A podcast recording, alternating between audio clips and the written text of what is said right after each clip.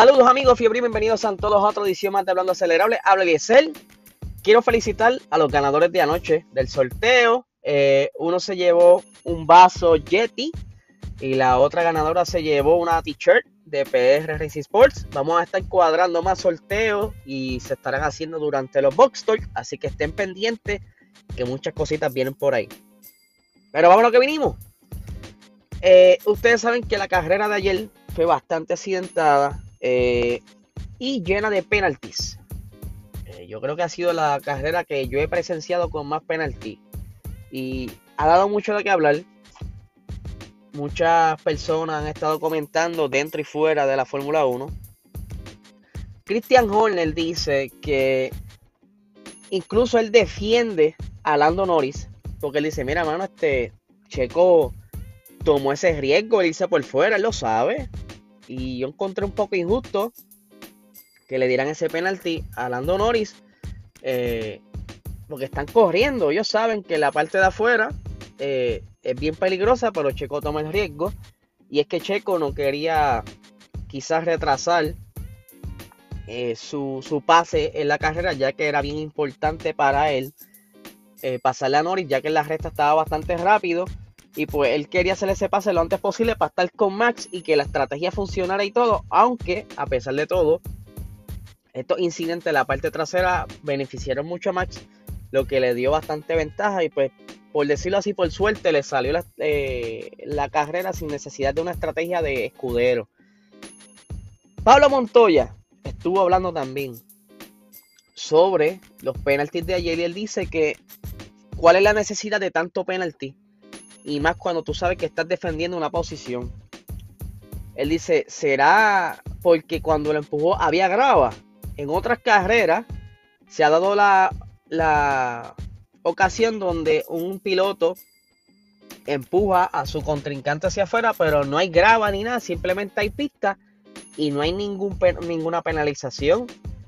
Y Montoya menciona esto y rápido me vino el recuerdo esa carrera en el 2019 cuando Charles Leclerc estuvo liderando casi toda la carrera en el Gran Premio de Red Bull Ring y Max lo estaba cazando y cuando está pasándolo cerca de la curva 3, eh, Max le echa el carro encima y lo empuja de manera agresiva y Leclerc se sale de la pista por ese, hecho, por ese toque y ahí no hubo ningún penalti. Pero sabemos que esos penaltis son eh, a raíz de lo que sucedió con Lewis Hamilton y Alex Albon. Pero, ¿por qué tanto? O sea, ¿por qué no reconsideran? Quizá lo de Albon en ese entonces sí ameritaba, porque pues fue más agresivo Lewis o las circunstancias de carrera, de trazado, quizás eh, donde estaba la posición de Lewis era entonces errónea y el paso era de Albon no sé. En ese entonces sí ameritó el, el penalti, pero entonces ahora están partiendo de ahí. Y cuanto eh, batalla, rueda, rueda se está viendo últimamente, quieren buscar una penalización. A mí me preocupa esto porque algo similar le pasó a la NBA. La NBA, en los tiempos de los 90, tú podías ver unos super juegos. Eh, todo el mundo jugaba, apenas cantaban falta. Hoy día yo dejé de ver NBA por eso. Porque hasta por mirar mal al otro jugador te dan una falta. Exagerando yo. Pero es así, ¿sabes? Las reglas han cambiado tanto que han dañado el deporte. Yo espero que con la Fórmula 1 no pase y simplemente sea esta una carrera eh, atípica y que esto no se vuelva a repetir, que dejen los pilotos correr. Déjenlos correr. Obviamente que no te tire el carro a matarte, que se enreden los dos y se estrellen pero pues eh, hay, hay que ver bien, hay que analizar bien las cosas y ver dónde es una batalla real y dónde es quizás eh, una defensa ilegal. Sabemos muy bien, hasta Checo lo dijo, que quizás sí fue un poco agresivo eh, saliendo de esa curva 5 para las 6 o las 6 para las 7, algo así fue, la recta bajando. Donde sí se vio un poco que Checo echó hacia afuera el, monoplaza, pero pues él, mismo lo reconoció, o sea, ese no es su estilo de correr. Yo creo que en Silverstone puede ocurrir cosas similares ya que hay bastante recta y una, una frenada bastante abrupta y no, por lo menos yo no espero que estén con los penaltis tan activos.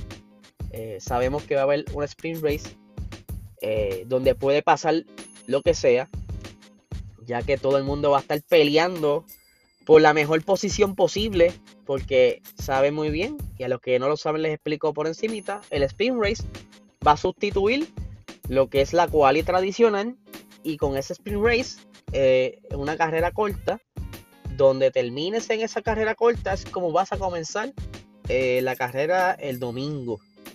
Eh, y esto, yo sé que quizás algunos mono equipos, escudería, perdón, van a optar por correr seguro, pero sé que van a haber otros que van a aprovechar esa situación para tratar de colocarse lo mejor arriba posible. Y esto puede traer accidentes, toques y hasta quizás penalizaciones. Pero pues, yo creo que deben, este, la FIA debe sentarse bien, pensar y trazar, eh, decir, mira, mano, esto se puede, esto no se puede. Está bien, hay un reglamento, pero vamos a dejar que el espectáculo se dé. Por eso es que las carreras anteriores se han dado quizá un poco aburridas, porque ya temen quizás por hacer esas batallas. Obviamente, dentro de la adrenalina, hasta se les olvida y hacen todo lo posible por defender la posición y es parte de. Pero entonces, yo creo que mientras no sea una defensa ilegal donde, qué sé yo, este, se vea obvio que lo que está haciendo es para afectar al otro piloto, que quizás le ocasione un accidente o algo, pero pues yo creo que ahí este, ahí sí deberían tomar acción, no como estos incidentes de carrera que hasta el mismo Christian Horner dice, repitiendo lo que dije al principio, que fue injusto la penalización de Norris. Yo me pongo a pensar, sin esa penalización yo creo que Norris hubiera terminado segundo lugar, de verdad que sí.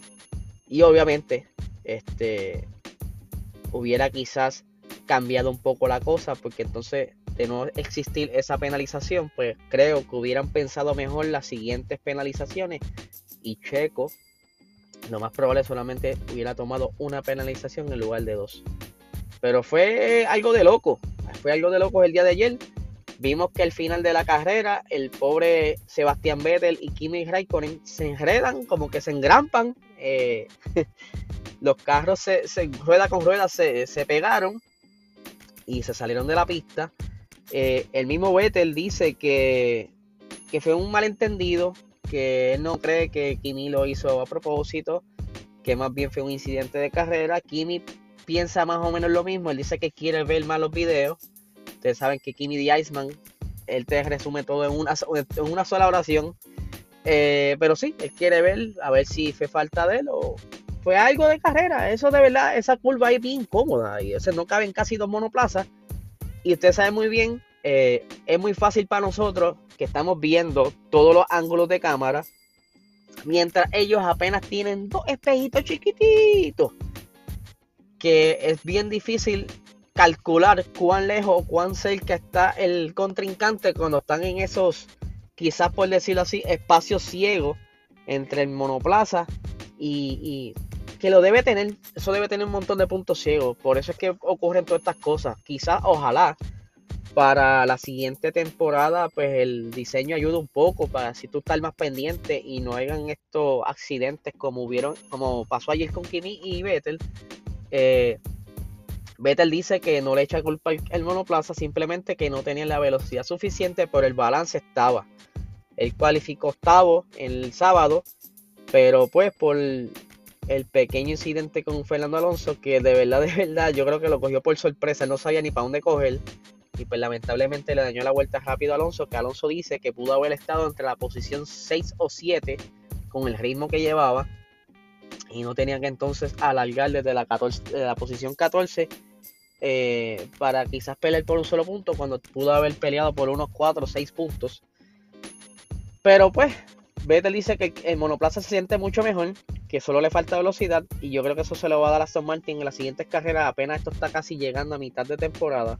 Faltan muchas carreras por delante y Aston Martin, como les he dicho, no se va a quedar dado, por lo menos quieren, por lo menos, por lo menos, quiere mantenerse constante en, los puntos carrera a carrera. que es lo que necesitan, porque ustedes saben que los puntos significan dinero. Así que vamos a ver qué sucede en las siguientes carreras, ya será dentro de dos semanas. Estamos preparándonos para lo que será ese sprint, Race, que será yo creo que la primera vez que se ve algo así en la Fórmula 1. Estoy bien ansioso por ver cómo es la dinámica y ver qué sucede. Así que mi gente, que tengan un excelente día.